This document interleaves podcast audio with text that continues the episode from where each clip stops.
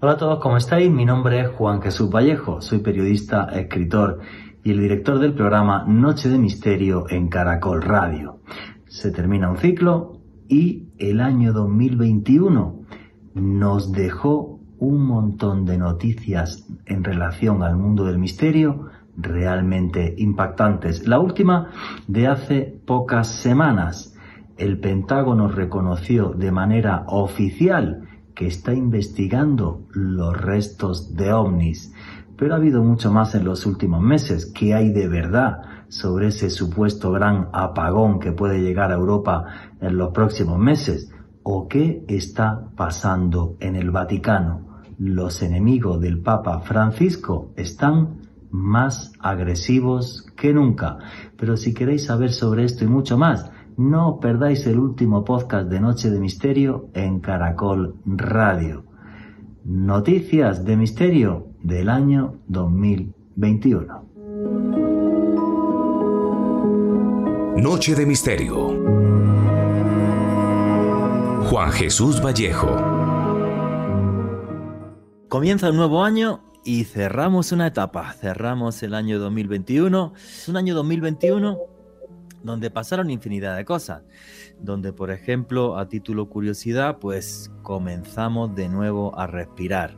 Nos pudimos sentar otra vez en un restaurante o en un bar y tomar algo con los amigos. Una pandemia que nos sigue golpeando, eh, tenemos además un montón de, bueno, de incertidumbre este año con la llegada de Omicron, de esa nueva cepa tremendamente eh, cambiante y que ha hecho que las vacunas pues, pierdan un poco de inmunidad, aunque siguen siendo total y absolutamente efectivas. Y bueno, pues seguimos inmersos en este proceso de cambios, en esta especie de distopía que seguimos viviendo.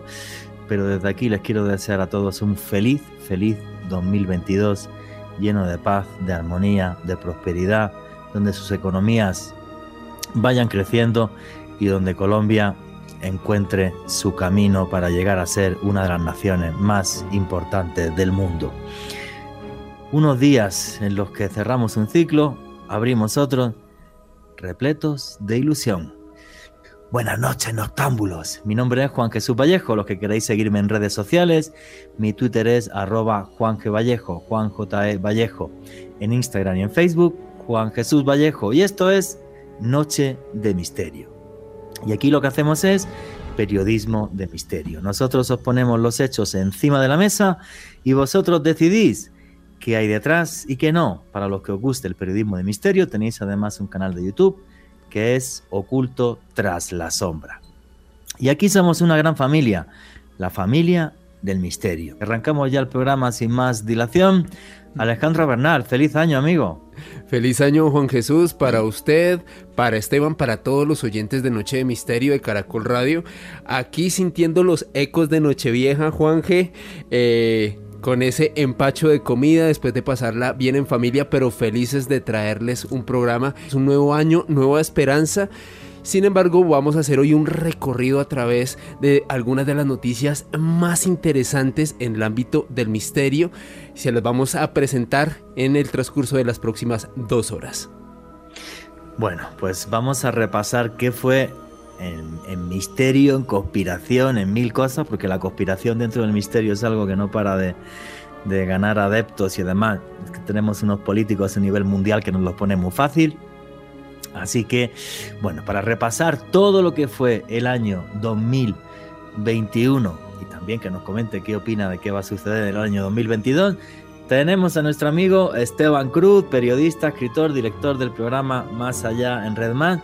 Amigo, feliz año, ¿cómo estás?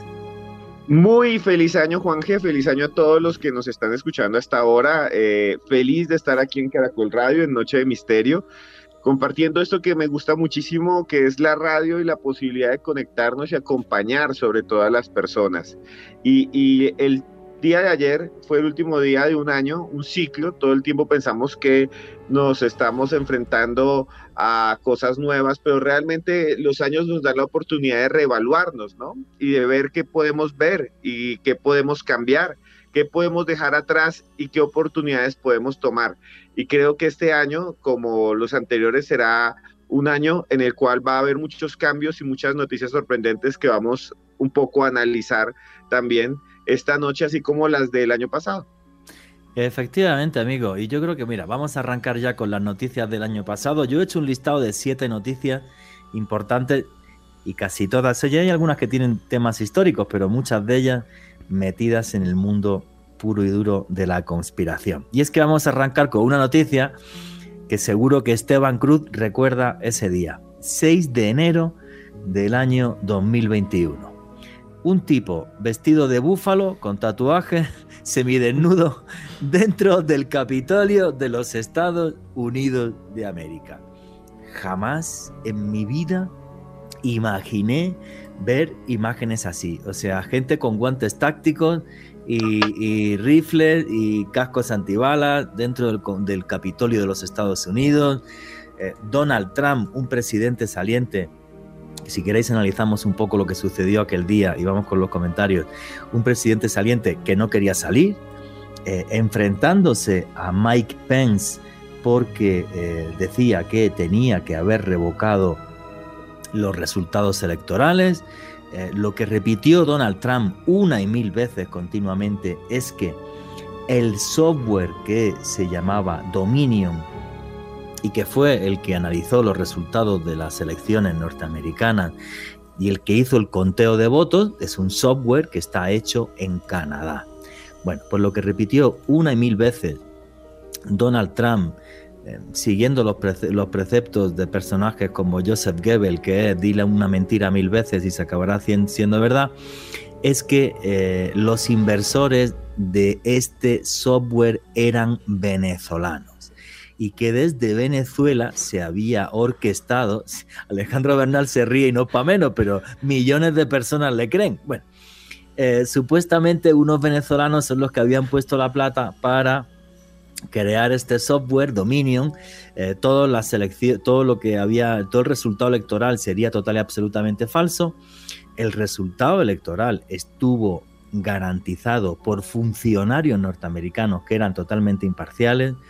El, software había pasado mil pruebas sin absolutamente ningún problema, pero para Donald Trump, eh, Dominion era una cuestión venezolana, habían engañado a todo el pueblo norteamericano y eh, se enfrentó al vicepresidente echándole en cara a esto, Mike Pence, eh, obvio, con todas las pruebas encima de la, de la, mesa, dijo, pues los resultados son legales y el nuevo presidente es el señor Joe Biden y punto.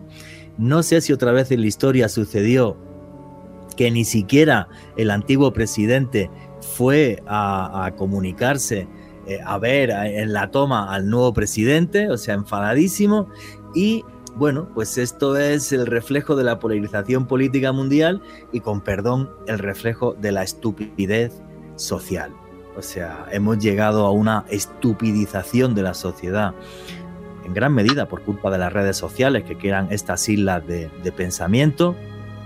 Y es algo así de absurdo y veréis cómo aparecen insultos en el numeral 2022 Caracol, diciendo, Dios mío, te has metido con mi Dios, con Donald Trump, y si Donald Trump ha dicho que Dominion, el software es venezolano, es que es venezolano. Y entonces da igual que vaya con el copyright de la patente canadiense, da igual que salga el que lo creó, el ingeniero, y hable y diga, mí usted soy canadiense, da igual. Lo ha dicho Donald Trump que es venezolano y es venezolano. Y punto. Y no sé, yo creo que fue un comienzo de año entre que estábamos en plena eh, distopía todavía eh, con el COVID, muy fastidiosos con la pandemia, y ver a estos tipos eh, que parecían los village people, no parecía gente normal, dentro del Congreso, del Capitolio de los Estados Unidos de América, que es donde reside el poder del pueblo. Ojo con esto, ver a gente del FBI eh, arma en mano, disparando, porque hubo varios muertos, sacando, escoltados a, a los senadores y a los representantes del pueblo norteamericano. Bueno, yo creo que la imagen que dio Estados Unidos al mundo a nivel geopolítico es la más nefasta que ha dado en sus dos siglos de historia. Y lo digo así, no recuerdo un ridículo tan bochornoso por parte de la nación que se supone que es la más poderosa del mundo. Y aquí abrimos el debate, el vuestro a través del numeral 2022 Caracol. Esteban Cruz, ¿nos iríamos, ¿te irías a tomar una cerveza con el tipo de la cabeza de búfalo? Bueno, yo creo que sí, eh, sería muy interesante escuchar lo que él dice. Hay un montón de cosas que están alrededor de ese movimiento que incluso tienen que ver con la conspiración, ¿no? Muchos de los seguidores de Trump piensan todavía, por ejemplo, en los escándalos como Pizzagate, que son muy populares, son conspiraciones que parecen traídas de los cabellos, pero que eh, responden de alguna manera a los temores de la sociedad la idea de, por ejemplo, que a los niños los secuestran, les sacan sangre para vender un plasma que mantiene jóvenes a los hiperricos del mundo. Y eso lo creen muchos seguidores de todos estos grupos. Y este chamán, porque hace llamar, eh, tiene algo místico, ¿no? Porque se hace llamar un chamán, es, es completamente eh, racista, pero al mismo tiempo tiene una construcción de su personaje de indígena. O sea, es muy loco ser un racista que se viste de indígena o de pueblo originario eh, pero, pero tiene de alguna manera un sentido. Y el sentido es que creo que en los últimos años hemos visto una agudización de la polarización política en el mundo.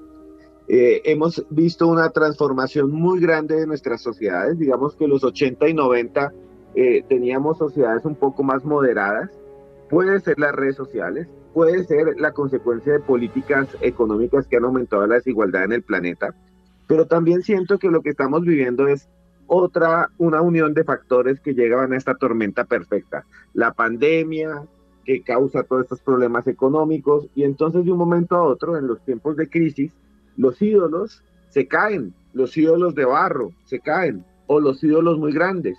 Eso pasó en el Renacimiento, eso pasó en eso pasó, por ejemplo, también la Revolución Francesa, eso pasó en la Contrarrevolución Francesa, en fin, hace 40 años los grandes ídolos eran los empresarios en Estados Unidos, ¿no? Los CEO eran los grandes, Donald Trump, toda esta gente. Hoy en día hay un movimiento en contra de eso, pero creo que en la medida en que se pueda estabilizar el sistema, que se va a estabilizar, eso es una propiedad muy grande del capitalismo, que se logra estabilizar siempre, eh, volveremos a tener una sociedad más moderada. Eso espero, ¿no? Porque estamos en un mundo de populismos y eso es lo que vimos, populismo tomándose el Congreso de los Estados Unidos. Sí, populismo puro y duro. Yo espero y que tengas razón y también estoy de acuerdo contigo, ¿eh? que realmente vamos a volver a, una sensatez como la que tuvimos en los 80, 90 y, y son una serie de factores. El primero fue la crisis del 2008 que hizo que aumentara la desigualdad donde no había tanta desigualdad, que era en el primer mundo. En Europa y en Estados Unidos de repente la desigualdad eh, aumentó un montón. Y luego también la gente se hartó de los políticos convencionales. Del bla bla bla bla bla bla, de políticos que pertenecen a partidos que son completa y absolutamente endogámicos, que no ven más allá eh, de la realidad. y de repente, y esto es lo triste, empezaron a surgir mesías como es el caso de, Donald Trump. Ya verás la insultada que nos cae, además, y además porque has dicho, yo el otro día también lo comenté, hablé un poco del Pizzagate, que la gente no sabe qué es el Pizzagate, básicamente, lo cuento otra vez por si alguien no sabe lo que es, eh, bueno, pues es un fake news eh, que se crea desde un grupo que se llama Quanon, ahora nos va a contar Alejandro Bernal que es Quanon, y además es un fake news que tiene que ver con toda la campaña que eh, creó Rusia para, eh, que para adulterar las elecciones de los Estados Unidos de América. Entonces, como ellos tuvieron acceso a todos los mails eh, de Hillary Clinton, donde la pusieron en evidencia, porque supuestamente esta señora era en contra del establecimiento y era súper a favor de ellos y de todos los mega ricos y, y, todo esto, que fue lo que se vio en, en los mails, pero bueno, no contesto con esto, pues se inventaron como un senador demócrata le mandó un mail diciendo que iban a comerse una pizza, pues entonces se inventaron que esto era un lenguaje en clave, que pizza era un niño menor, que una pizza con pepperoni era una orgía con niños, que no sé qué, unas cosas, una serie de cosas absurdas y estúpidas que se creyeron muchos millones de personas. Ojo, que esto casi le cuesta la vida a gente en la pizzería Comet, que es de la que estamos hablando, que el único delito que tiene la pizzería Comet, que es una pizzería súper familiar, y si veis las imágenes, yo estoy viendo un documental, pues hay mesas de ping-pong para que jueguen los niños y tal, el único delito es que los dos dueños son homosexuales.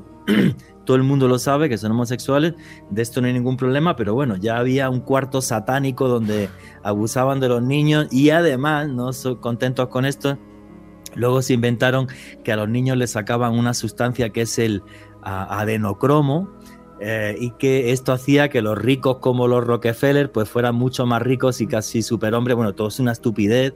El adrenocromo se sintetizó en los años 50 del siglo pasado. Puedes comprarte 30 kilos ahora mismo sin matar a un niño. O sea, todo esto es ridículo. El otro día comenté esto en la radio y un montón de gente me criticó, Dios mío, pero estás diciendo que no hay una red de pedrastia mundial satánica y a la cabeza está Jeffrey Einstein, pero ¿qué tiene que ver Jeffrey Einstein con lo del Capitolio, con lo del Pizzagate? Claro que hay pedrastas y pedrastas con mucho dinero, por desgracia, como el señor Jeffrey Einstein, que ojalá la señora esta que era su novia, que estaba enjuiciada, se pudra en la cárcel, pero claro, de ahí a que hay una confabulación satánico mundial, pues esto es bastante bastante ridículo. Pero bueno, el que se lo quiera creer, que se lo crea. Insultos a, arroba Juan G. Vallejo y comentarios a través del numeral 2022 Caracol. Alejandro Bernal. G, una vez más se va a ganar el insulto de ser acusado de ser comunista. Lo va a ver en las redes sociales. Pero luego cuando hago el programa de comunismo digo que es la idea política, que más gente ha matado, entonces que soy racista o fascista o no sé ya. Soy extraterrestre, básicamente extraterrestre, reptiliano, reptiliano infiltrado. Juan, que hay, que tener en cuenta algo muy importante sobre lo que Esteban y usted comentaba, y es cómo se van gestando estas islas de pensamiento, cómo la gente hoy en día tiene esa necesidad de creer que posee una verdad que se sobrepone a lo establecido y es en este contexto en donde surge precisamente Juan Juanje, que como usted lo comentaba, pues básicamente es un grupo de personas que crearon una serie de teorías conspirativas para que el mundo crea que, el mundo está dominado por pedófilos satánicos y sobre todo que sembraron una semilla de odio en la extrema derecha en los Estados Unidos, haciendo un contexto histórico y más bien rastreando cuando inicia todo este tipo de conspiraciones de Quanon. Eh, hay que irnos al año 2017, o en octubre precisamente de ese año, y resulta que un usuario anónimo, o más bien un usuario que se identificaba por la letra Q, comenzó a comentar que había accedido a información privilegiada después de haber eh, podido hackear eh, los correos electrónicos de John Podesta, quien era el gerente de campaña de Hillary Clinton, y luego de haber accedido a esta información privilegiada, pues había desencadenado una serie de informaciones eh, realmente delicadas para el pueblo norteamericano. No solamente el que Hillary Clinton ya quería comenzar a favorecer a empresarios, a gente muy poderosa en, en, los Estados Unidos en caso de haber sido elegida presidenta, sino que aquí pasa algo, Juanje, y esto ya es una reflexión personal. Yo creo que el tema de la corrupción, tanto en Estados Unidos, en Colombia y en cualquier parte del mundo, tristemente ya lo damos por sentada. Entonces, los tipos que están detrás de, de Quanon, que como usted bien lo comentaba, es la inteligencia rusa, dijeron, ¿qué podemos crear para afectar al pueblo? para hacer que el pueblo se sienta indignado. Y es en ese contexto en donde crearon esa teoría conspirativa del pizza gay, la pedofilia y toda esta red satánica internacional es una cosa que si uno lo analiza es demencial, pero fíjate que cuanto más fantástica sea la historia, más le llega a la gente y más arrasa. Y entonces pues nada, pues se creyeron esa confabulación satánica, pero bueno, que, de esto, y ahora vamos a seguir dando noticias, hay gente que sigue metida en esta historia de la confabulación eh, satánica mundial, y bueno, pues lamento deciros que no, que satánicos, claro que hay satánicos, pero que no, que no tienen tanto poder a nivel mundial, ni mucho menos. Voto por los reptilianos antes que por los satánicos. Este, Esteban, Cruz. Sí, no, eh, lo, lo, que estamos aquí dialogando y lo que pues la gente empieza a escribir en las redes sociales tiene razón. Lo que yo creo es que también eh, hemos creado un tipo de sociedad en los últimos años gracias a todo el flujo que hay de información en Twitter, en Facebook, en todo lo que ustedes quieran, que lo que crean los algoritmos es que nunca veamos los argumentos de los contrarios. Entonces nos quedamos nosotros retroalimentando. Si yo pienso que el verde es el mejor color, el algoritmo me muestra solo verde. Y no voy a ver el amarillo, el azul ni el rojo, y eso me radicaliza. Y el problema de la radicalización en términos políticos y en términos también conspiranoicos, digámoslo así, es que a veces estamos perdiendo la noción de la realidad objetiva y nos estamos quedando solamente en una visión y esa visión termina generando en el fondo populismo político y violencia. Y eso es lo que yo creo que también está impulsando muchísimo esto, ¿no? Junto con la desigualdad. Porque esa visión, que es muy peligrosa, te crea una sociedad de buenos y malos. Buenos son los que opinan y piensan como yo, y malos son los otros que además son satánicos y no sé qué, y mira por dónde y tal. Y entonces, claro, pero, pero, pero las redes, y ese es el, el problema de las redes, y que yo creo que esto cada vez más se va a tomar en serio, se va a legislar. Fijaros ahora Facebook, por ejemplo, que también está diciendo cualquier mensaje mínimamente de odio radical, em, te cierro eh, la cuenta, que es lo mismo que está haciendo YouTube. Y desde mi punto de vista, con muy buen criterio. Usted sale en YouTube diciendo que las vacunas son una porquería y que mueren miles de millones de mueren millones de personas por vacunarse y tal, y te cierra el canal. Y me parece genial. Porque o cortamos ya esto o, vamos hacia unas sociedades eh, muy peligrosas donde, donde puede haber eh, grandes violencias y aparte meternos en un mundo, y lo he dicho varias veces, de, de, entreguerras, ¿no? Entre la Primera y la Segunda Guerra Mundial, toda la, radicalización que hubo. Alejandro Bernal. Juan G, y es que en todo este contexto no podemos olvidar la gran crisis de los medios tradicionales. Cada vez la gente cree menos en este tipo de medios oficiales y siempre buscan información alternativa y cómo acceden a ella a través de las redes sociales, a través de foros como por ejemplo 4chan, Juan G. Es increíble que en Estados Unidos una gran cantidad de personas le creyeran más a 4chan que a medios oficiales como New York Times o Washington Post. Sí es cierto que bueno, también hay que decir que los medios convencionales en las últimas décadas pues tampoco que se hayan cubierto de gloria, en el sentido de em, bueno, pues seguir también seguir un discurso muy pro, pro establecimiento, pro poder. Entonces eso hizo que la gente empezara a crear desconfianza y luego sobre todo las redes sociales te dan una familia en la que te metes, en la que te englobas, en la que te cierras, todo el mundo es como tú, el que no es como tú es un enemigo y ya tenemos esta sociedad eh, de buenos y malos que es eh, tan peligrosa. Eh, yo, mira, para ir cerrando porque nos queda un minutito, menos mal que Mike Pence fue un tipo, el vicepresidente, fue un tipo sensato y que llegó y dijo, esto es una locura, los resultados de las elecciones son las que son, la democracia sigue siendo el sistema menos malo conocido gobernar y menos mal que Mike Pence hizo esto, porque si Mike Pence hubiera hecho, eh, le hubiera hecho caso a Donald Trump, no sé qué hubiera pasado. Y yo no sé, incluso porque mm, se comenta y hay rumores de que ya había varios militares, eh, parece ser, dispuestos incluso a, bueno, pues a dar un, paso más allá si este señor no quería eh, soltar el poder. Estamos hablando de un conato de guerra civil, es que es una auténtica bestialidad.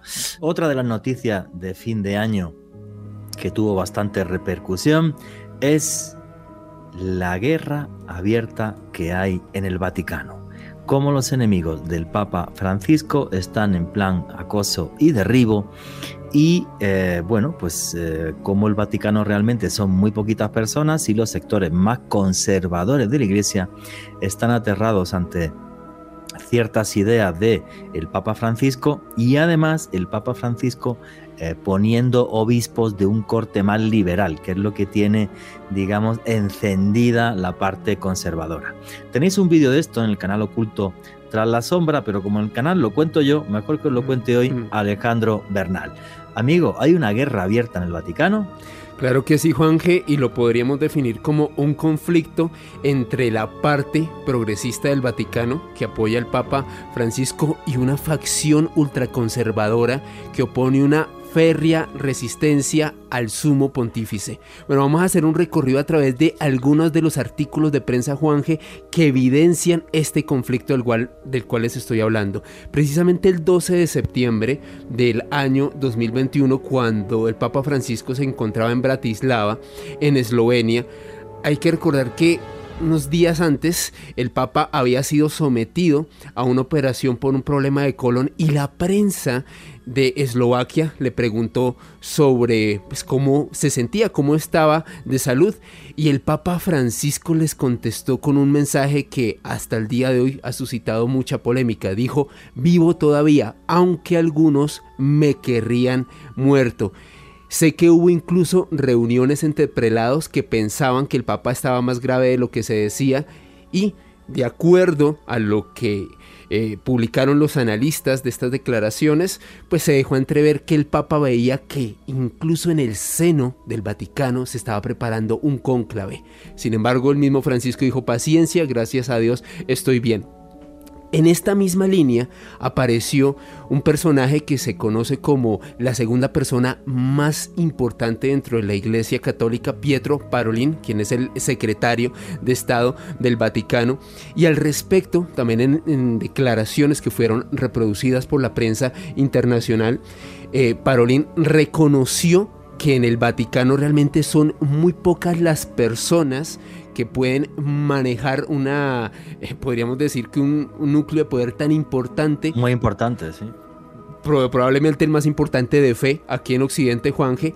Y sin embargo, sin decirlo abiertamente, sí dejó a entrever que muy seguramente en el seno del Vaticano ya se estaban preparando para un próximo conclave, ya que al Papa Francisco le quedaban pocos años.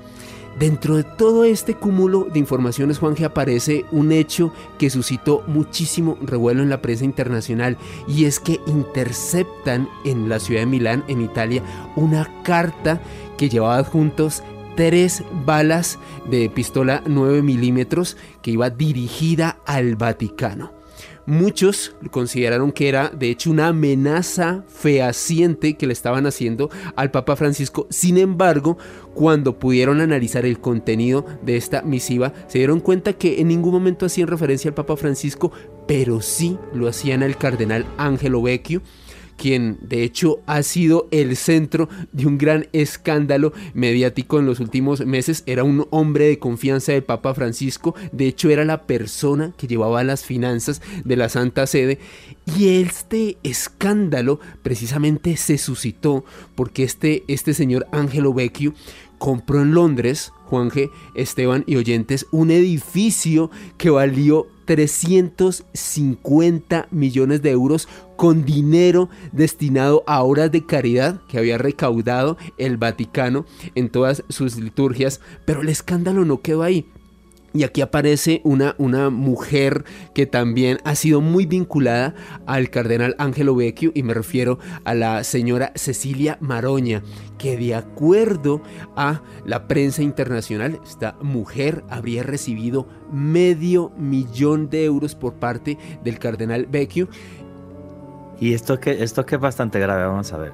E, este tipo compra un edificio por 350 millones de euros, perdón, con dinero que supuestamente, supuestamente no, con dinero que venía de obras de caridad, el edificio se compra para que sea una nueva em, sede del Vaticano en Londres, pero claro, ese precio es absurdo y desorbitado, y le da a Cecilia Maroña medio millón de euros porque supuestamente Cecilia Maroña había pertenecido a los servicios de inteligencia italianos, cosa que era falsa, y entonces ese medio millón de euros se iba a utilizar para proteger a los cristianos en países complicados que hay en Oriente Medio.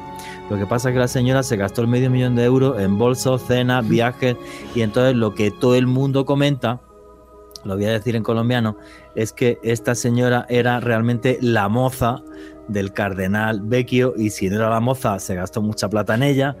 Y eh, claro, pues todo esto ha sido un escándalo tremendo, a Vecchio lo tienen quitado de absolutamente todo, lo quitaron de, de llevar las finanzas del Vaticano, creo que no puede dar ni misa. Mm. y además eh, se le va a juzgar por corrupción, también a Cecilia Maroña, o sea, esto, el tema este es bastante serio, a Cecilia Maroña se la detuvo, entonces, claro, es un escándalo que sacude al Vaticano y que, que es terrible para el Papa Francisco porque Vecchio era su hombre de confianza y le traicionó.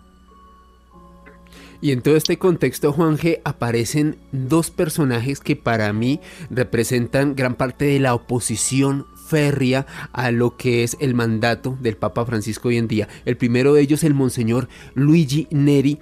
Este es un personaje muy importante dentro del Vaticano. Y resulta, Juanje, que en una reunión que se realizó hace unas semanas, una reunión de, prelados, había parte de la prensa internacional. Parece que este señor se pasó algo de copas y eh, pues dejó entrever, eh, pues más bien llegó a comentar a ver si el, Papa, si el Papa Francisco se acuerda nuestra Virgen María al igual que del otro. Que del otro. Bueno, esto, es heavy. Esto lo que sucede es que el señor agarra el tren en Rimini, y está en esa estación de tren, agarra el tren en Rimini. Obvio, iba con locomelos, iba, iba en primera clase, pero había un periodista italiano ahí y escuchó esta conversación que es muy heavy, diciendo básicamente el tipo deseando, el cardenal deseando a ver si la Virgen se acuerda de este igual que, igual que del otro, refiriéndose a Juan Pablo I, eh, porque está escandalizado de los nuevos obispos que está eh, poniendo en la iglesia porque entiende que son demasiado liberales. Continúa. Exactamente, y estos eh, nuevos nombramientos nos llevan a dos personajes que algunos eh, sacerdotes en el Vaticano los consideran unos curas de pueblo. El primero de estos nombramientos, o más bien el primer de, estos sacerdotes que fue nombrado obispo por parte del Papa Francisco es Corrado Lorefechi. Y este hombre fue muy polémico en el seno del Vaticano por haber publicado recientemente un libro que se titula La vuelta a una iglesia pobre. Al parecer muchos de los sacerdotes en el seno de, la Iglesia Católica sintieron que era un ataque a cierto estilo de vida opulenta que al parecer pues muchos de estos hombres ostentan al día de hoy. Y el segundo nombramiento polémico, Juan Esteban y Oyentes, fue el de Mateo Supi. Este es un sacerdote que de hecho fue más allá y planteó la necesidad que tenía actualmente la Iglesia Católica de acercar a las personas homosexuales. Sí, claro. y esto escandalizó a, algunos cardenales. Un cardenal diciendo, un nuevo obispo diciendo que hay que volver a una iglesia pobre y otro diciendo que los homosexuales deberían de ser parte de la iglesia y una parte activa de la iglesia. Y entonces, claro, pues esto escandalizó eh, a, este cardenal y a otro que ese sí es mucho más heavy del que luego nos va a hablar porque creo que quería contar algo Esteban Cruz. Sí, todo lo que nos está contando Alejandro, como para darle un contexto, es que la iglesia es algo, eh, es una organización hecha por seres humanos y generalmente siempre tenemos una ala conservadora y una ala, digámoslo así, liberal. Eh, pero la iglesia tiene un problema, digamos, estructural, que es que es dogmática. Si existe la iglesia es por sus dogmas, porque creen en un Dios, porque creen en una Virgen, porque creen en una, en una teología, porque hay un libro sagrado que tiene interpretaciones, sí, que es la Biblia, que usted lo puede interpretar y es protestante, o lo puede interpretar y es católico, o es ortodoxo, pero que está ahí, y está Jesús, y está esa doctrina. Ese problema que tienen de alguna manera las iglesias es lo que hace que siempre estén para el lado más conservador cuando aparece un sujeto como Francisco, como lo fue Juan 23, como lo fue Juan Pablo I, entonces reacciona todo el sistema, ¿no? Todo el sistema dogmático. Entonces, lo que está viviendo Francisco es lo que vivió un señor que se llama Juan 23. Les cuento la historia rápidamente de ese señor. Juan 23 lo pusieron allá, era un viejito, eh, en junio de 1963 lo escogieron papa porque dijeron, este ya se muere este ya está muy cucho, este ya, ya, ya es un papa de transición. Y Juan XXIII les metió el, les metió el Concilio Vaticano II a los conservadores, y es que les desarmó la iglesia eh, en el sentido de que antes, por ejemplo, usted iba a misa y lo recordarán los más mayores, la misa era en latín. Esté usted en Azerbaiyán, en Colombia o en, o en Estados Unidos, el cura hablaba frente al altar, le daba la espalda al público. Juan 23 dijo, no, esto tiene que ser ecuménico, tienen que hablar en lenguas vernáculas, se habla la lengua del pueblo a donde usted va y eh, liberaliza la iglesia, hace unas reformas económicas, eh, acaba con un montón de instituciones muy, muy antiguas y entonces, claro, el viejito que iban a meter como un papa de, de transición les dio la puñalada por la espalda a los conservadores. Entonces creo que Francisco está viviendo, llega en un momento en el que también va a hacer estos cambios, o ya los está haciendo, tiene que cambiar su, su plana mayor, que es como sus ministros, que son los obispos y los cardenales, para mejorar su política, pero obviamente tiene una respuesta de los conservadores, que además, escuchen muy bien eso, generalmente, y esto es real, el ala conservadora de la iglesia ha estado mezclada con la mafia, pero con cual, no con cualquier mafia, con, la, mafia, siciliana. Claro, El, escándalo del Banco Ambrosiano, claro, de eso no hay ninguna duda. Y, y no solo eso, con una secta que era la propaganda 2 o propaganda 2, una secta, o sea, una secta dentro de, de Italia que era masónica, los, imagínense, los enemigos del Vaticano siempre han sido los masones, pero esto era como un masonismo vaticano, era, algo terrible. Dicen que muchos de estos tuvieron que ver con la muerte de Juan Pablo I, que era otro por esta línea medio reformista, Albino Lucián, el Papa de la Sonrisa, y pusieron a Juan Pablo II que me van a matar en redes, pero era un tipo formado en la actuación, era un actor genial, se tiraba al piso cuando llegaba a algún país y besaba el suelo, eh, se tomaba fotos con los niños, tenía una cara de buena gente, pero en el fondo era amigo de todo la, la conservadora, o sea, era el fondo de la mente, pero hiperconservador. Entonces, a Francisco le queda de para arriba, en términos colombianos, le va a quedar de para arriba, además ya está muy viejito, tiene problemas ya en sus órganos y, y van a recibir todo el ataque eh, de todo. Por algo renunció Ratzinger, que era hiperconservador. Sí, pero fíjate, Ratzinger fue como muy, muy sensato, él era un gran, bueno, dicen que es el mejor teólogo del mundo, y realmente dijo, no, la iglesia hace falta un cambio y me voy, y, pero ahora mismo los que han quedado están ahí, pero vamos, en, en, plena vorágine. Bueno, y falta todavía el, el, mejor de los enemigos del Papa. Cuéntalo, Alejandro, porque esto sí es verdad que da para un programa.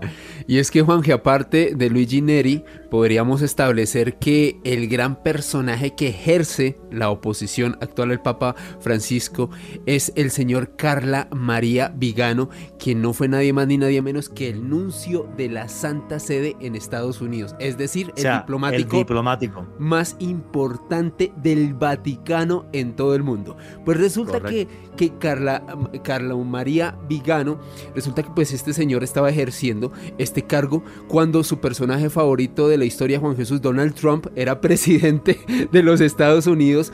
Y Carla María, Carlo María Vigano fue incluso más allá, Juanje, del mismo Luigi Neri y de muchos otros sacerdotes que en este momento están en contra del Papa Francisco. Y es que el señor Vigano llegó pues no solamente a, deslegitimar mucho el eh, pontificado del Papa Francisco, sino que también llegó a hablar de este tipo de conspiraciones que fueron promovidas por el mismo Cuanón, habló de control mundial por parte de una élite oscura y globalista, y lo peor es que este señor Vigano recibió el respaldo de Donald Trump, por eso se hizo tan importante porque le escribió una carta abierta a Donald Trump donde pedía la dimisión del Papa Francisco hablando de estos masónicos satánicos que dominan el mundo y los globalistas, pero perdona que la gente se lo cree. Sí, sí, sí, es que la gente se lo cree, o sea, y es de, bueno, ya verás cómo nos caen insultos en, en, Twitter, o sea, y, el tema de los globalistas y no sé qué, pero vamos a ver, pero si la globalización comenzó hace muchos siglos y tal,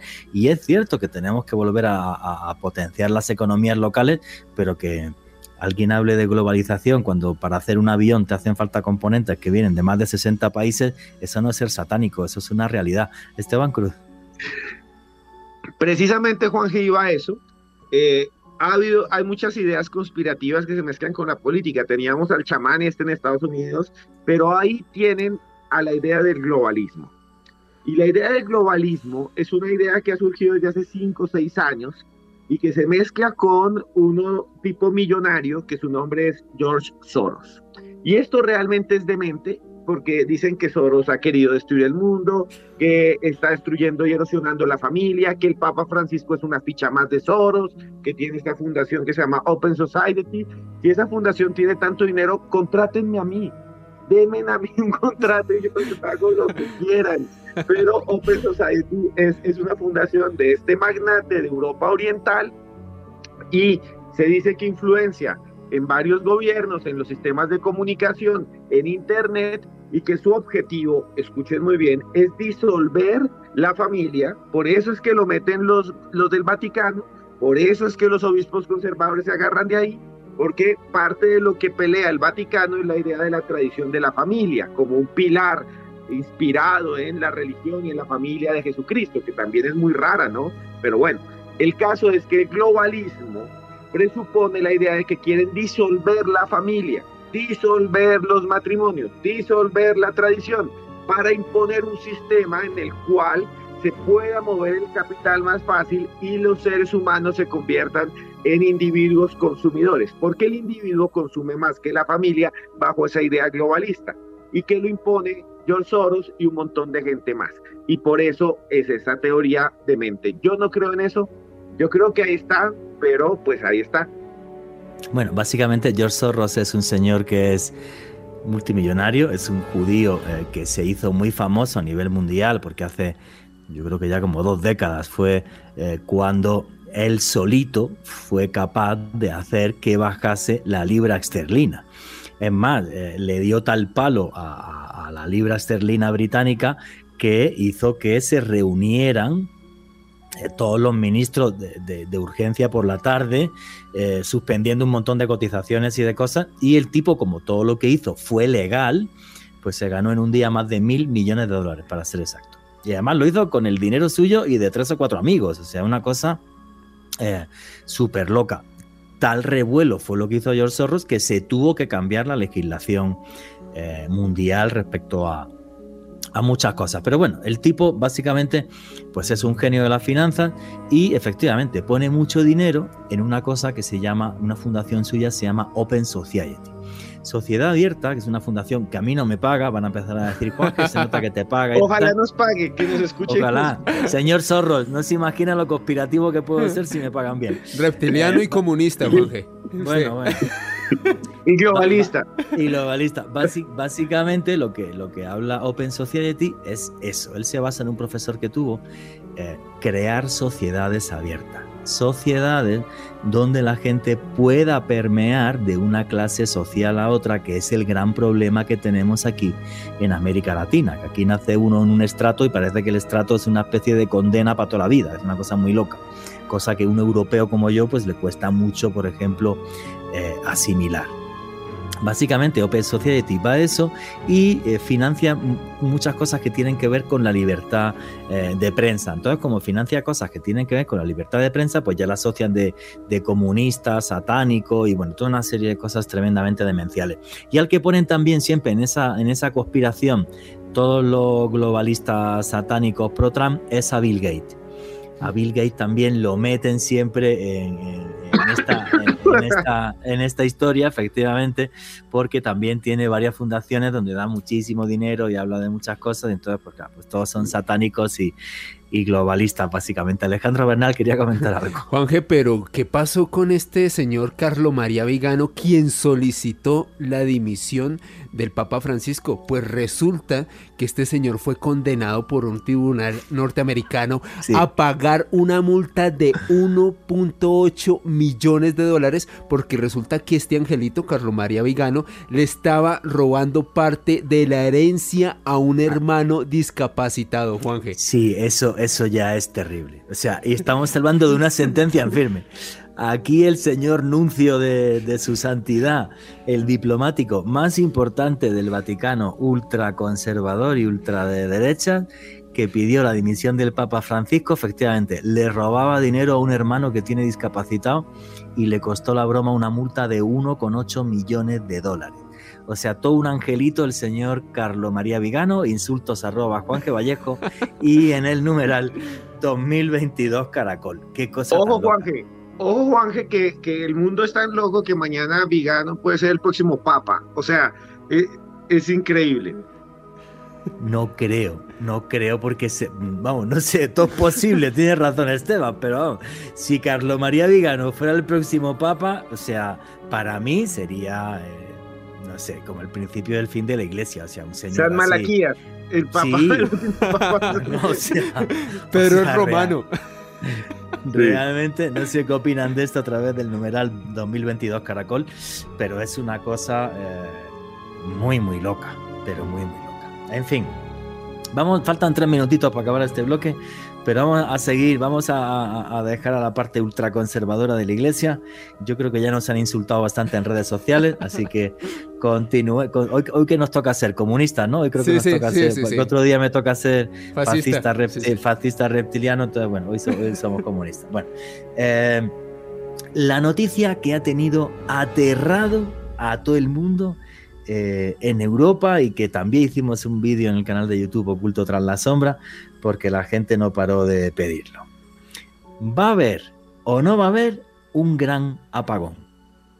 Y esta noticia surge porque una señora que es la ministra del Interior austriaca, em, eh, pues, pues le manda un informe a los servicios secretos eh, austriacos diciendo que, ojo, cuidadito, que antes del 2025 puede haber un gran apagón y que Austria y toda Europa se quede sin energía durante dos semanas. Dan hasta el número de días que, que duraría el, el problema. Bueno, pues esto que se montó un gran revuelo, resulta que Suiza se lo toma en serio y le dice a sus empresarios, señores, vayan ahorrando energía y piensen en ciertas cosas porque los austriacos lo mismo tienen razón. Y es más, el gobierno austriaco le dio una lista, eh, hizo una lista pública a la gente, y hizo octavillas para repartir de tenga usted dos litros de agua por persona y día para esas dos semanas en su casa, cree un punto de encuentro seguro con sus familiares y amigos,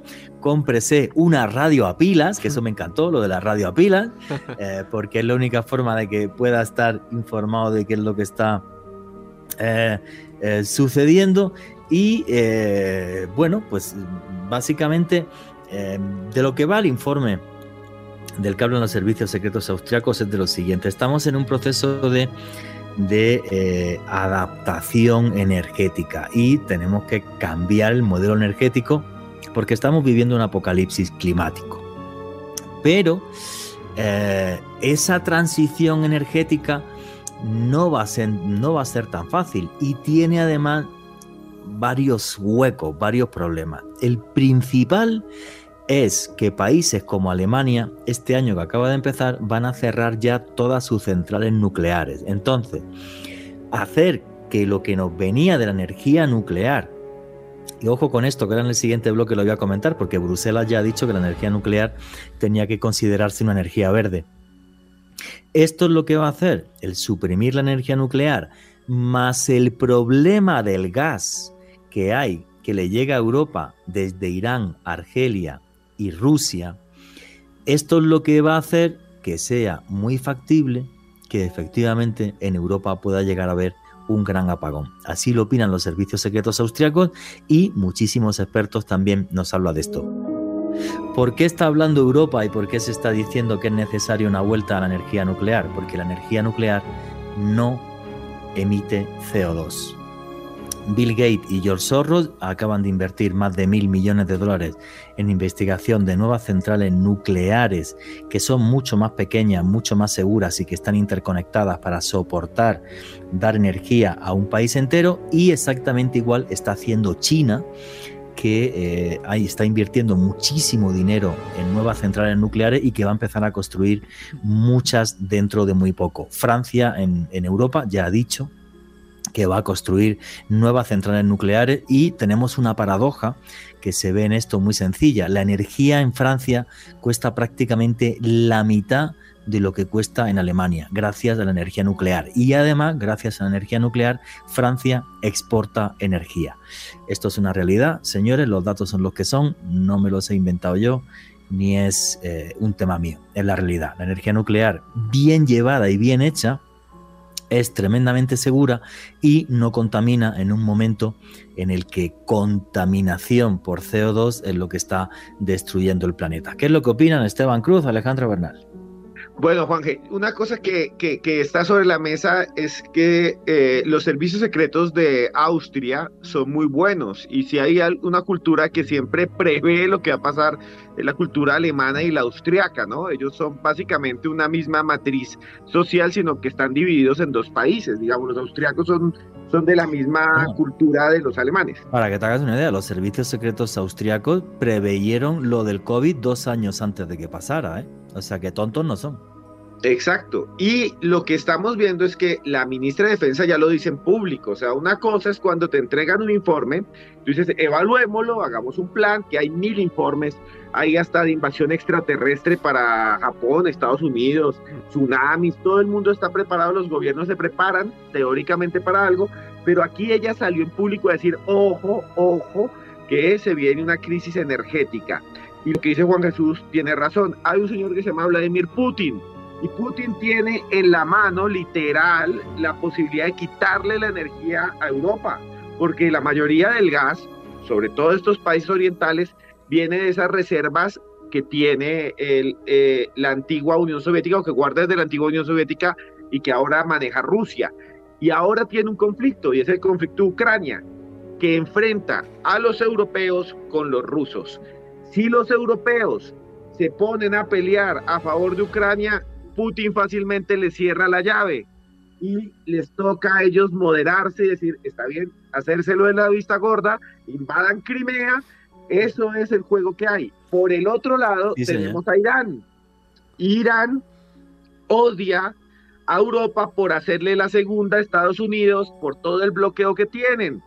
Si Irán y Rusia, que son amigos además, se unen, Putin y los ayatolas, pueden dejar fácilmente mañana a Europa en un problema tremendo. Entonces, eso es lo que yo creo es un problema geopolítico, eh, es un juego de ajedrez y en cualquier momento alguien hace un avance, un jaque mate y deja a Europa sin luz.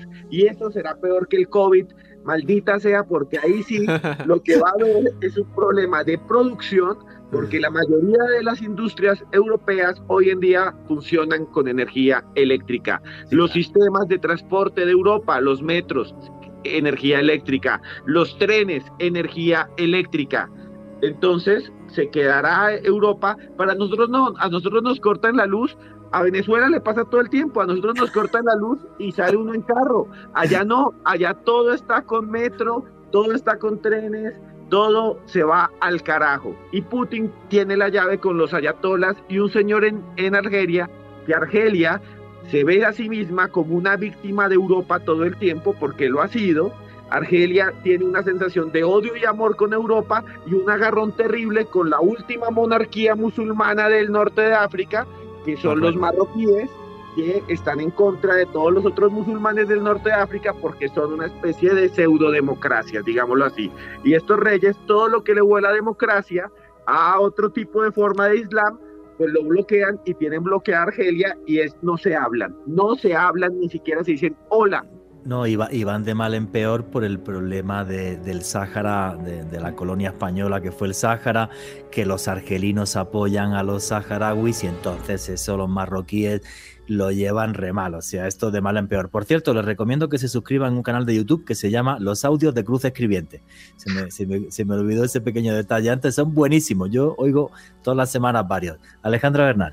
Juanje, yo quiero a continuación romper una lanza a favor de, de, las personas, de compatriotas latinos y demás que se encuentran en Europa, precisamente ante todo este mare magnum de información que les dicen, oigan, eh, armen un kit de supervivencia para hacerle frente a un posible apagón. Y es que Gedeo Juanje, que usted recordará no solamente en los comentarios de redes aquí de Noche de Misterio, sino también en nuestro canal de YouTube Oculto tras la sombra, también en mi canal la, la, clavícula del diablo, muchas personas latinos que viven en Europa que nos han comentado, oiga, miren, el tema del apagón es en serio, los gobiernos nos han dicho que tenemos que comenzar a almacenar alimentos, a tener pilas, a tener baterías, para radios, baterías, para tener linternas y demás. Esto es un tema que parece que nos va a afectar a todos y claro, pues en ese contexto, Juanje, si a uno el gobierno y masivamente los medios te van diciendo, oiga, pilas, váyase preparando y además que esto puede ser una realidad fehaciente.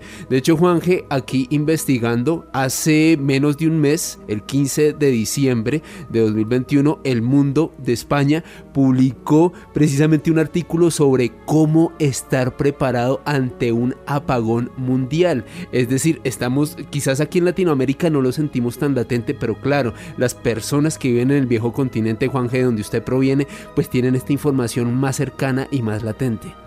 Sí, porque además, ¿sabes? El problema es que no para de subir el precio de la electricidad, en Europa. Claro. O sea, en España el precio de la electricidad ya es una cosa absurda, industrias que están pensando cerrar o despedir gente porque no dan, porque la energía eh, está carísima.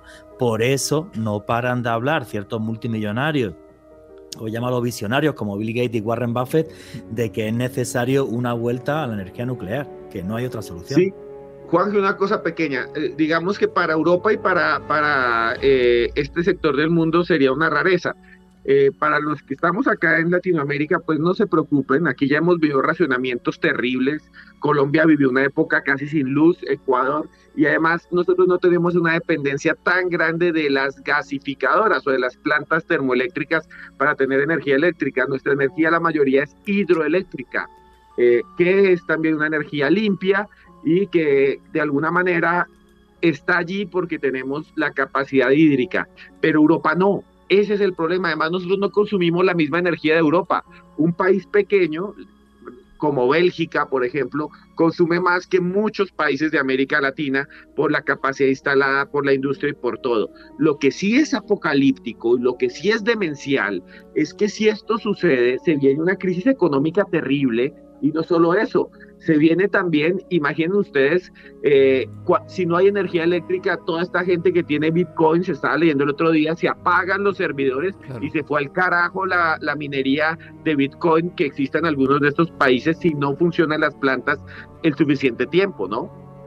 Sí, es todo un tema muy loco y, y la gente tiene que entender, bueno, pues que que la conversión energética no va a ser fácil, o sea, hay que seguir invirtiendo en renovables y además, pongo el ejemplo de, yo creo que España es uno de los países del mundo que más invirtió en renovables per cápita y, con una tecnología en renovables que exporta, o sea, España exporta eh, tecnología en renovables fuera del país, pero no dan, o sea, dan a lo mejor en Europa está dando para un 14% de energía, mientras que eh, la energía convencional, que es la del petróleo, pues todavía mueve más del 50% de la energía en Europa. Esa es la realidad, que es una realidad que hay que ir cambiando, pero que cambiarlo no es tan fácil. No es que llegue uno con una varita mágica, pongo aquí tres molinos de viento y aquí un tal y, y, ya. Bueno, y luego encima todo también que hay gente que se queja de eso. También pues, pues, hay gente que está en contra de los molinos de viento mm.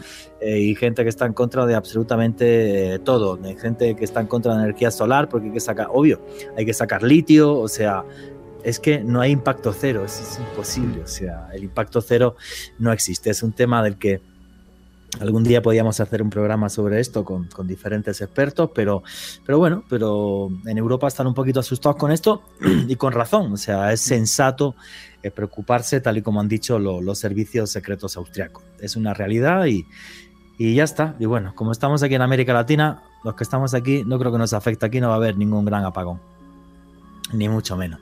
Eso también decirlo claro, que no creo que haya un apagón mundial y no hay ninguna información que respalde un apagón mundial. El problema ahora mismo quien lo tiene es Europa. Bueno, y vamos a seguir con las noticias que ha habido este año eh, sorprendentes y a mí una que me fascina de hace muy pocas semanas es que a través de un artículo del New York Times, ni más ni menos que el Pentágono reconocía que tiene restos en sus manos de objetos volantes no identificados, de ovnis, de naves de otros mundos. Alejandro Bernal. Y precisamente Juan G, esta publicación de New York Times hace eco de unas declaraciones de un astrofísico norteamericano que trabajó como subcontratista y luego consultor de este programa de investigación de ovnis del Pentágono. Me refiero al señor Eric W. Davis.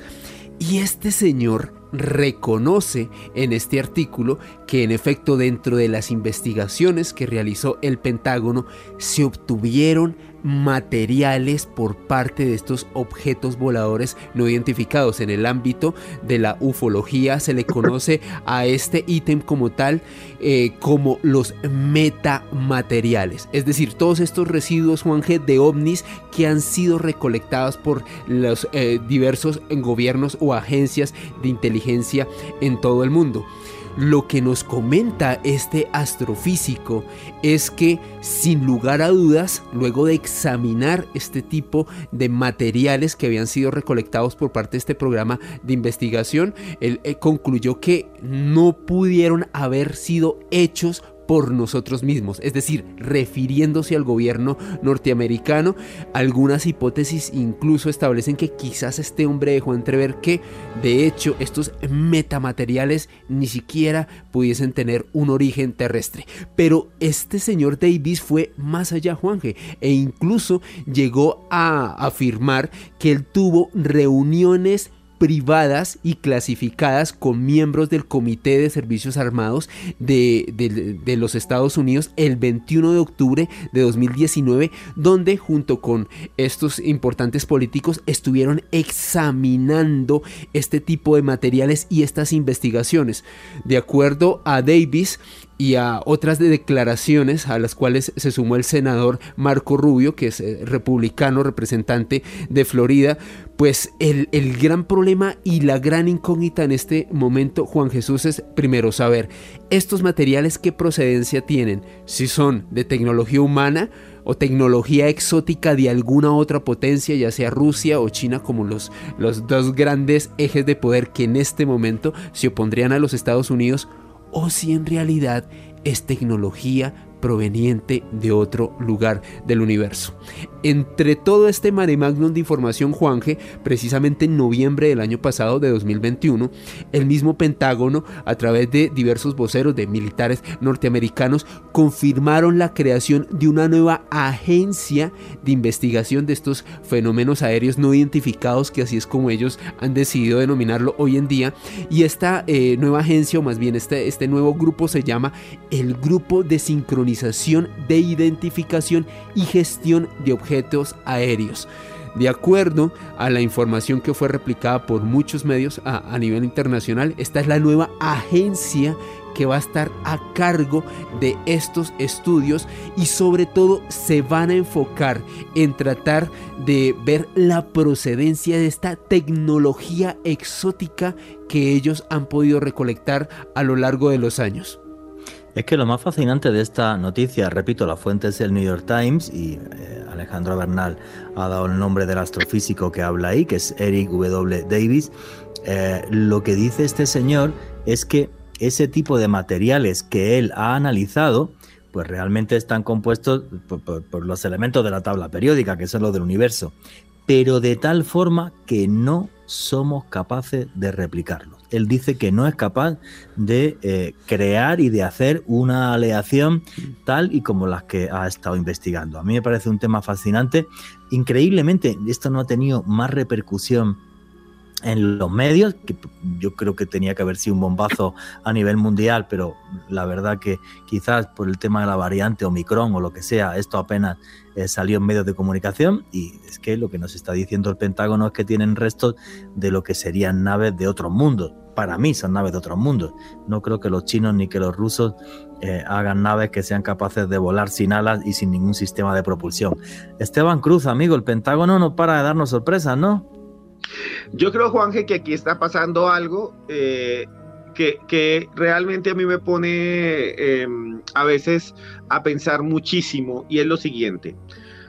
Hace años siempre se dijo que habían eh, ovnis estrellados. En Rusia, en Estados Unidos, el famoso caso Roswell.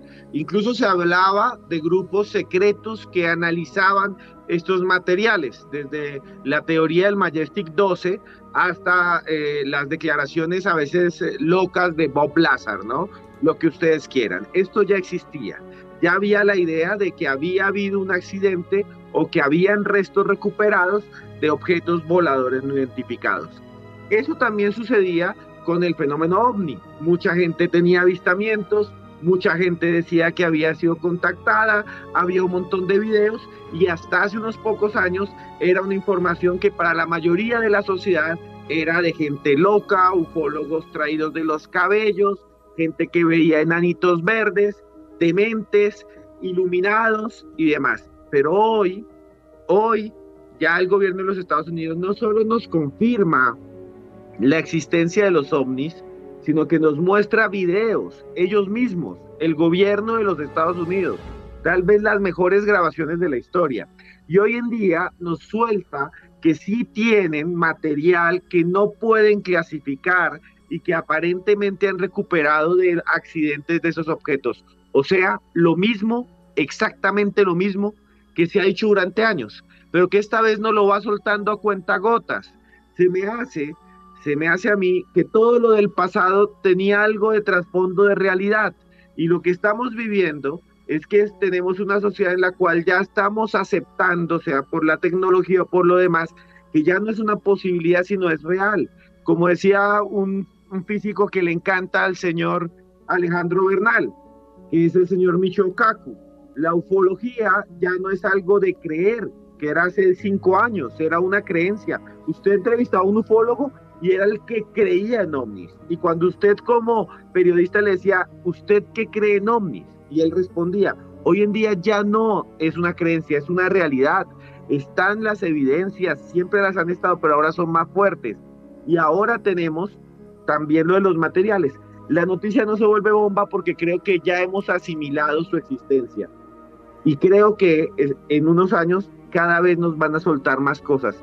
No se les olvide esto porque en cualquier momento dicen aquí tenemos un reptiliano en un frasco o algo así. Ojalá, ojalá. Yo ese día te llamo para que nos vayamos de fiesta.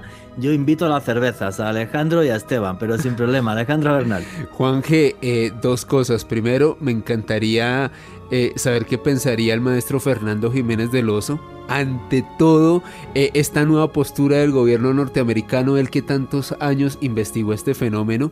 Yo creo que para él sería un sueño vivir una época como la que estamos viviendo Juan Jesús Esteban y quien les habla. Y lo otro, Juanje, es que el astrofísico Eric W. Davis hoy en día ya no está vinculado al Pentágono, de hecho hace parte de una empresa que se llama Aerospace Corporation y él comentaba que con otros expertos con quienes había analizado precisamente estos metamateriales recuperados de estos ovnis, él, dice que al día de hoy no tenemos la tecnología para poder crear estas aleaciones y este material. Dice que sin lugar a dudas el que lo hizo tendría un salto tecnológico no solamente de décadas, casi que de siglos por encima a la tecnología actual. Y lo está diciendo un hombre de ciencia, Juan G., un astrofísico como Eric W. Davis.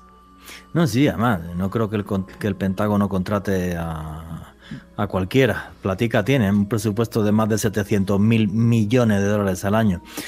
Entonces, bueno, me, bueno, me, quedé un poco en shock cuando dijiste lo de Fernando Jiménez del Oso. Que para el que no sepa quién es Fernando Jiménez del Oso, pues es un señor que fue el papá del misterio, yo creo que en toda América Latina y, en España. Estamos aquí gracias a él, Juan. Sí, yo trabajé, yo trabajé con él muchos años, pues estaría feliz.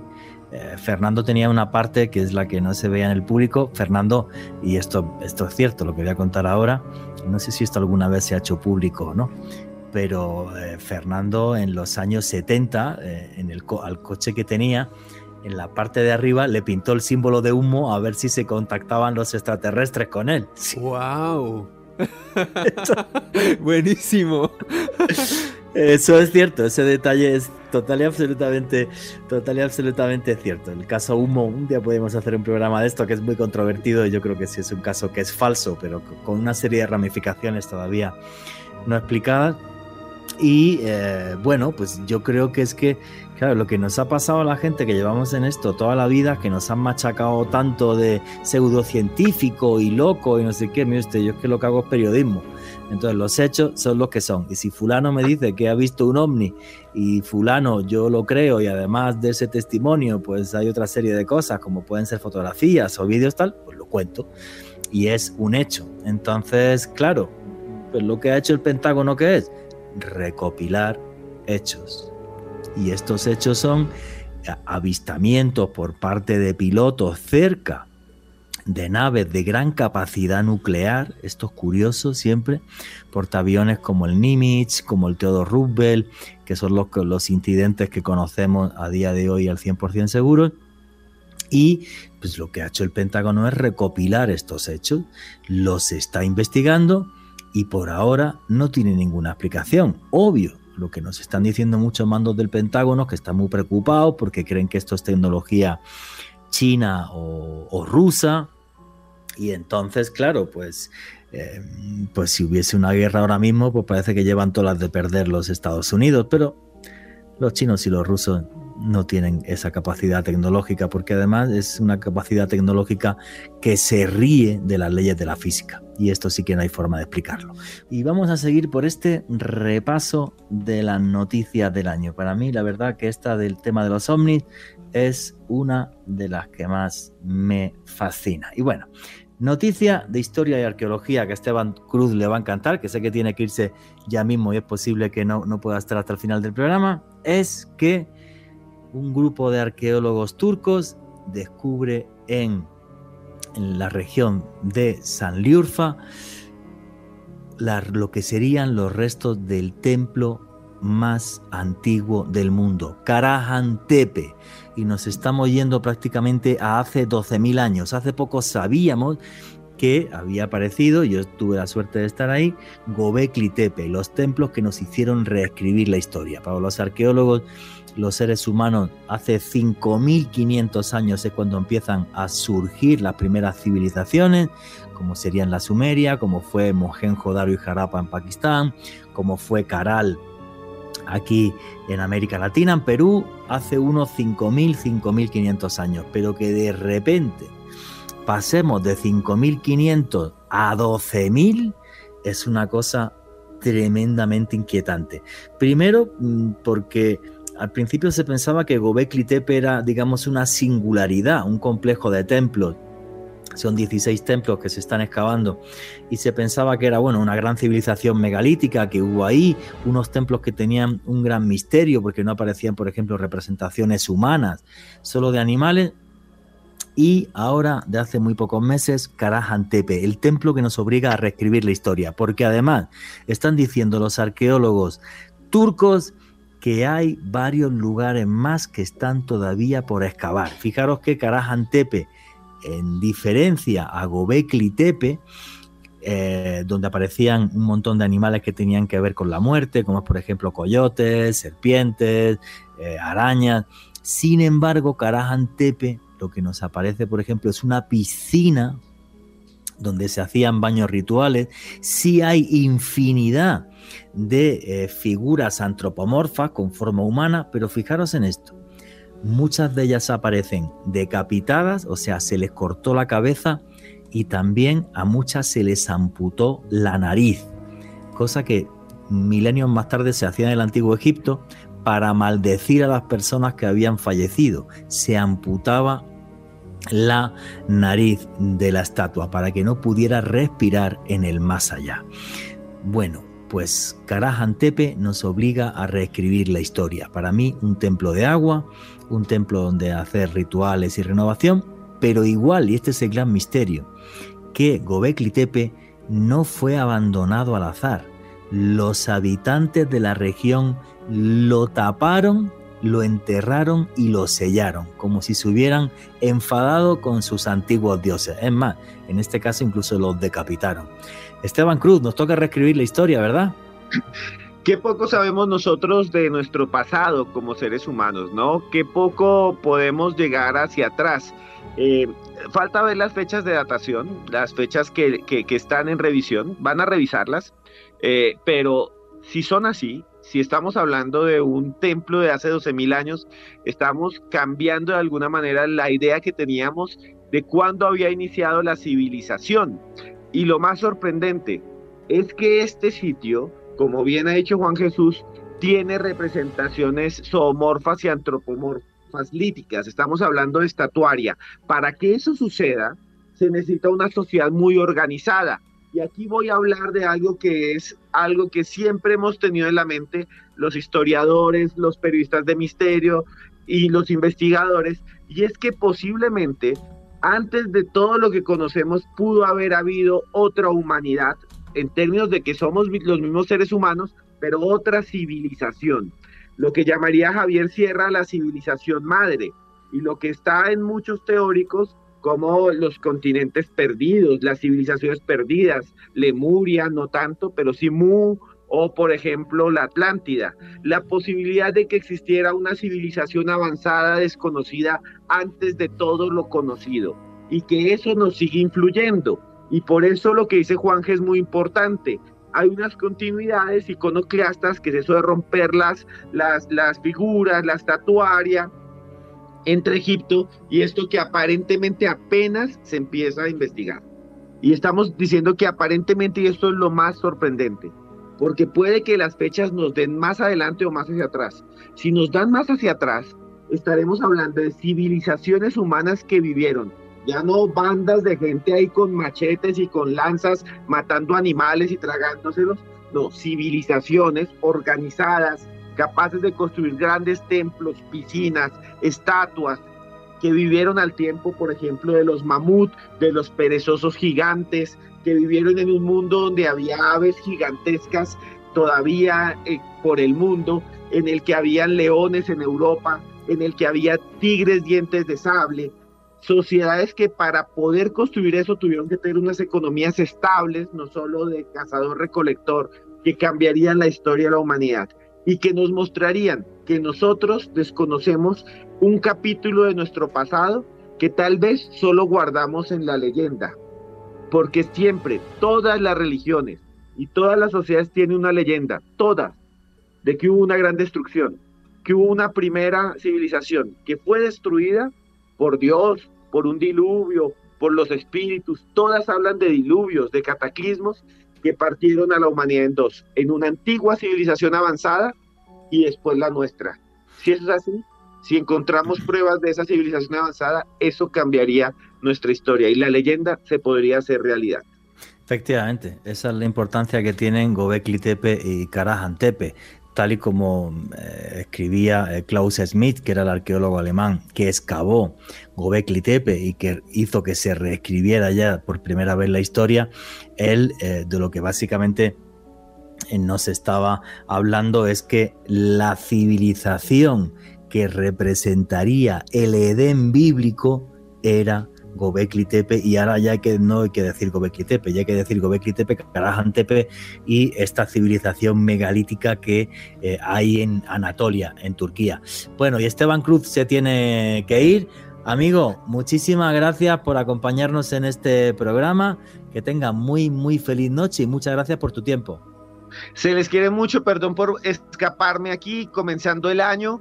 Eh, llevo muchas lentejas en los bolsillos eh, y, espero que venga mucha prosperidad, que este año salga por fin Estados Unidos y saque un reptiliano de un tarro, que, eh, aparezcan cosas nuevas del misterio, que develemos nuevas cosas, que siempre escuchen Noche de Misterio y aquí vamos a estar. Gracias Juan Jesús, se les quiere mucho, gracias Alejandro, nos vemos pronto. Un saludo muy grande. Y en tus redes sociales, arroba Cruz Escribiente en cualquier red. Y listo. En cualquier red, arroba Cruz Escribiente, ahí nos topamos. Chao. Muchas gracias, amigo. Que tengas súper feliz noche.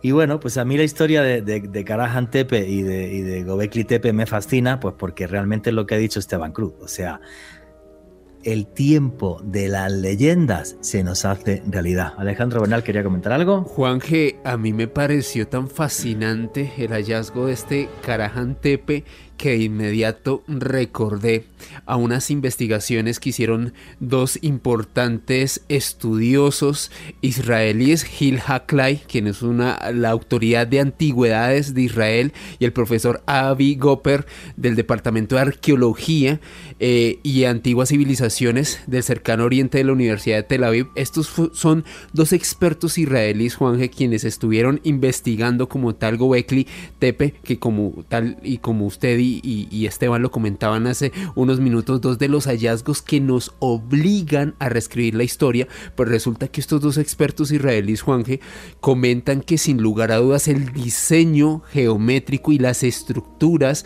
de Gobekli Tepe, sin lugar a dudas nos hacen pensar que como tal esto tendría una eh, disposición de ser un único monumento.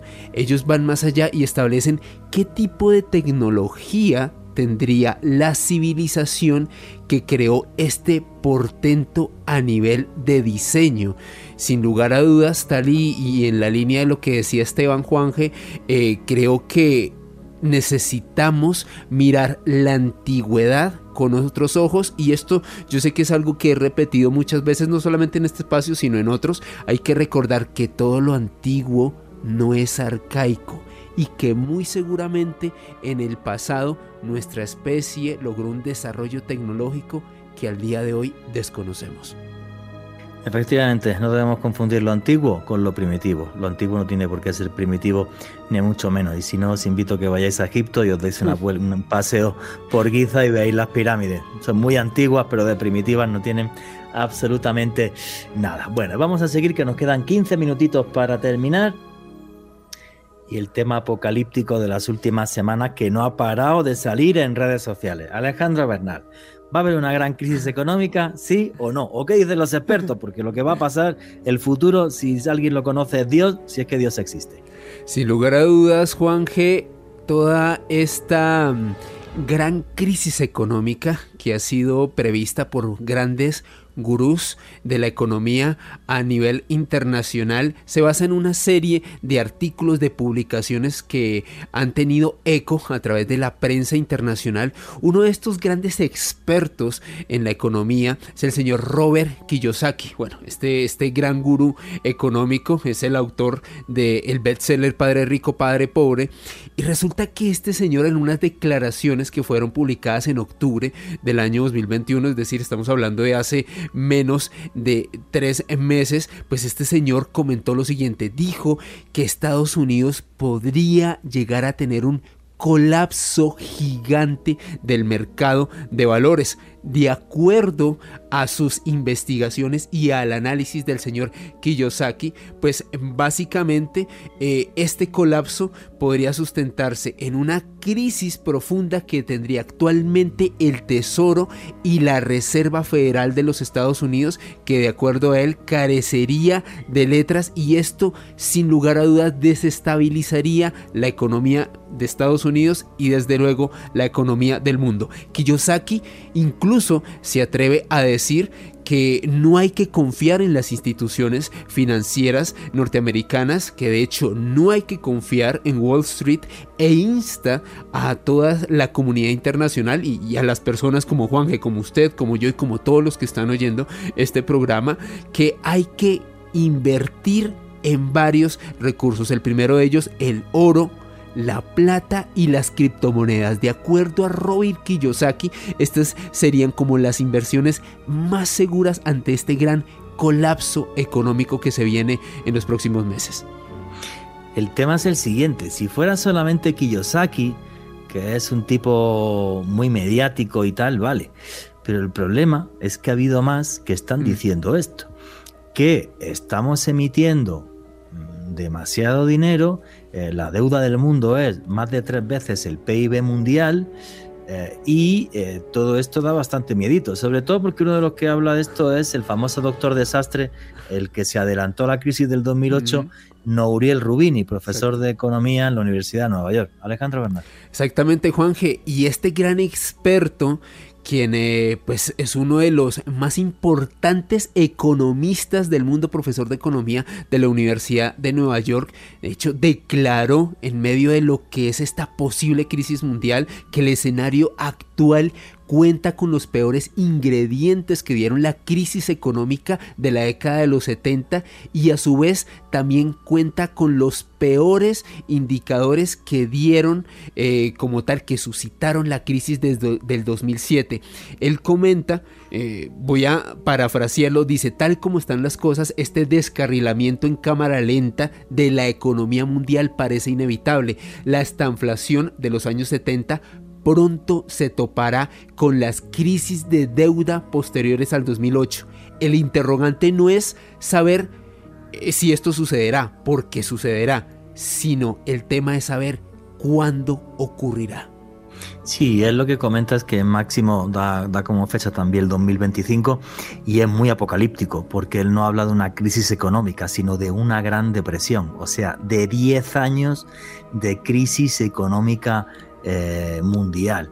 Eh, bueno, yo quiero decir también que no, queremos ser apocalípticos, estamos dando datos y estamos poniendo encima de la mesa eh, hechos. Ojalá todos estos personajes se equivoquen, ojalá, pero es que no para. Y las últimas semanas, Ray Dalio, que es un señor que tiene toda la plata del mundo, que maneja uno de los fondos de inversión más importantes del planeta, y este ya se ha puesto pero mega apocalíptico. Ha sacado un libro sobre eh, el tema y además dice que podría llegar una gran guerra entre entre eh, lo que sería China y Estados Unidos, que yo creo que ahí ya desbarra, yo creo que ya ahí ya se le va.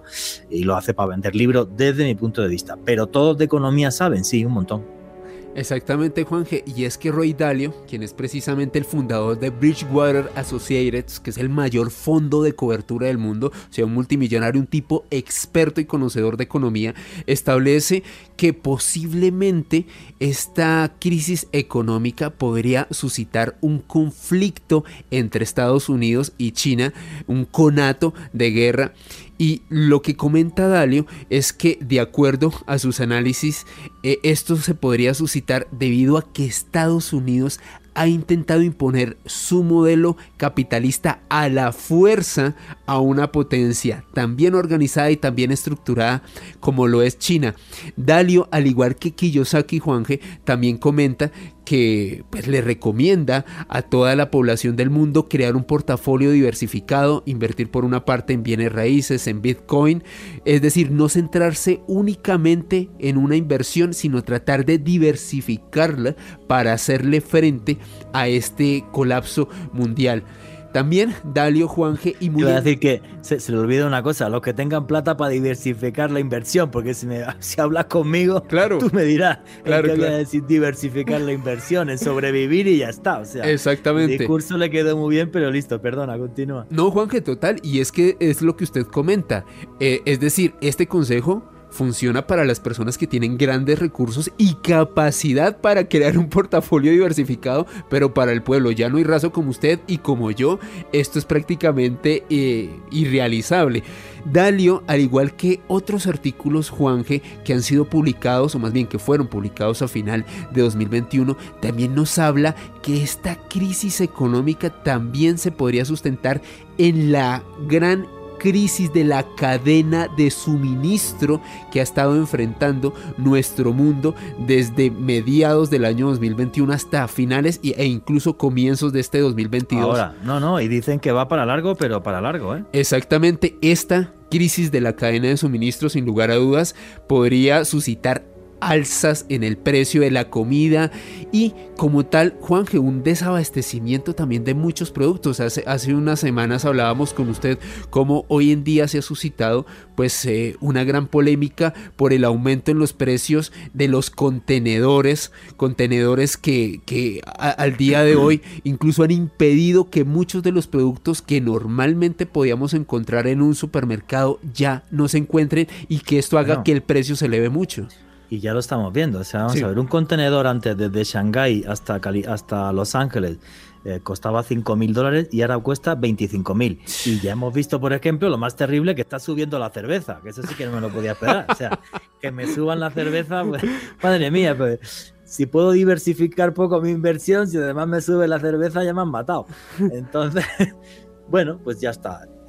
mira, comentamos todas estas historias yo no quiero ser alarmista. Yo también soy de los que dice, bueno, son economistas y se pueden equivocar, porque lo mismo, que es lo que dicen otros economistas, quizá no tan conocidos a nivel mediático como estos, y por esto ha, surgido toda esta noticia, lo que dicen es que este sistema con una deuda así se va a hacer endémico y que vamos a seguir en esto, en esta eh, economía de, falacia, eh, vamos a seguir muchos años así hasta que esto se reinvente, porque sí es verdad que sí o sí, esta economía le toca reinventarse, que es lo que ha dicho el, foro de Davos, lo que dijo eh, en el año 2021, que, que, toca este gran reseteo y que toca eh, reinventar la economía y volver a una economía donde haya más intervencionismo por parte de, del Estado. Entonces, bueno, pues ojalá se equivoquen, esto no sea más que una tontería, y ya está. Y ojalá no tenga razón gente como Nubia Rubini, porque una gran depresión, 10 años,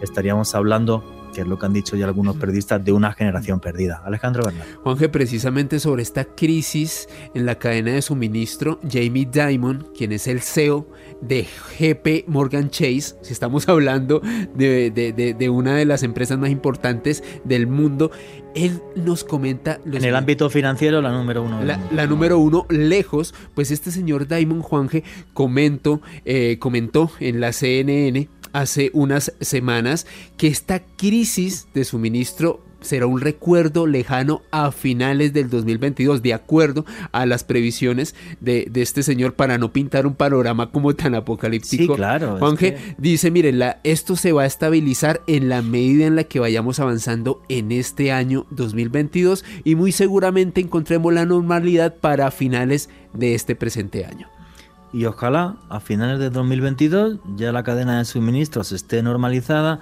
y la economía pues volvamos a lo que decían muchos eh, hace un año y pico, a otros happy 20, a otros felices 20, pues porque de repente la pandemia vaya vaya a menos y, bueno, pues, pues tengamos realmente un boom económico y sea todo lo contrario. Entonces también hay que decir esto, aunque nos estén hablando todos estos señores. Faltan cinco minutitos ya para terminar.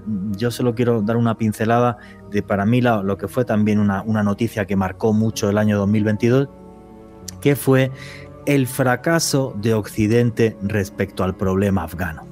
Y fue un fracaso desde mi punto de vista total y absoluto. Todo el mundo le está echando la culpa a los Estados Unidos de América, pero bueno, los Estados Unidos de América intervinieron en un país donde había em, una dictadura terrible y un país que albergaba terroristas como era eh, Osama Bin Laden pero la imposibilidad por parte de Occidente de comprender una sociedad que en el siglo XXI es tribal, un país donde prácticamente la mitad de la población es analfabeta, y un país donde la etnia está por encima de cualquier consideración política y son los problemas que hay entre la mayoría pastún y minorías como son los tayicos, pues eh, bueno, pues creo que fue un fracaso de Occidente eh, brutal. Creo que las imágenes que vimos parecían realmente apocalípticas y ya se está hablando además de eh, problemas de hambre y de desabastecimiento brutales en Afganistán, que es un estado fracasado, lo mires como lo mires. Una pena porque la imagen que dio Occidente desde mi punto de vista fue realmente eh, lamentable. ¿Querías comentar algo? Sí, Juan, que el gran fracaso de Estados Unidos en, las últimas décadas, al menos en el siglo XXI, como una gran potencia, desconociendo el contexto social y cultural de un país como Afganistán, intentó imponer un gobierno a la fuerza, no se dieron cuenta del contexto que había en este país y yo creo que era cuestión de tiempo que los talibán eh, volvieran a tomar el poder en este país, Juan. Sí, todo fue absurdo, porque además empezaron a negociar con, los líderes talibanes de etnia pastún en, países árabes, sin contar con el, resto de, con el resto de etnias afganas. Se fueron y obvio los talibanes les engañaron, eh, conquistaron el país y lo tomaron en qué? 10 días. Una 10 días y una cosa absurda, Juanje. Sí, fue una cosa eh, completamente eh, ridícula. Y bueno, pues, pues un elemento más que nos da pie a pensar que intervenir en, terceros lugares siempre es un mal negocio, pero también es cierto que es terrible que, en este tipo de lugares, bueno, pues donde hay una ley que es medieval y que maltrata a las mujeres y ese tipo de cosas, el resto del mundo mm, tenga que mirar para otro lado y verlo tranquilamente. Ese es un tema muy controvertido, muy polémico. Ya hicimos un programa sobre esto, recomiendo el podcast se llama Afganistán, eh, la tumba de los imperios, y ahí tenéis absolutamente toda la información. Bueno, amigo, tus conclusiones finales y tus redes sociales para que la gente pueda seguirte. Juan G, un año 2021 lleno de muchas noticias de misterio interesantes, muy variadas. Yo recuerdo hace un año cuando hicimos precisamente este, este programa y como que vislumbrábamos qué podía pasar en este 2022. Eh, yo creo que nos encontramos ante unas previsiones y unas novedades que se escaparon a muchas de las informaciones que quizás pudimos intentar vaticinar hace exactamente un año Juan Jesús. Y bueno quiero aprovechar para desearle un feliz y próspero año 2022 a todos los oyentes de Noche de Misterio. Muchas gracias a ustedes, muchas gracias a Caracol Radio por permitirnos llegar hasta sus casas todos los sábados, por la confianza que han depositado en nosotros, por hacer de los sábados en la noche una tertulia de misterio donde el misterio es cultura, Juan G. Y a mí me pueden seguir en Facebook, Twitter e Instagram en arroba Ale Bernal con doble S. Muchísimas gracias, amigo. En mis conclusiones finales es que está bien estar informado, pero al final lo que manda es el presente y el día a día. Y eso es lo que no tenemos que dejar de vivir.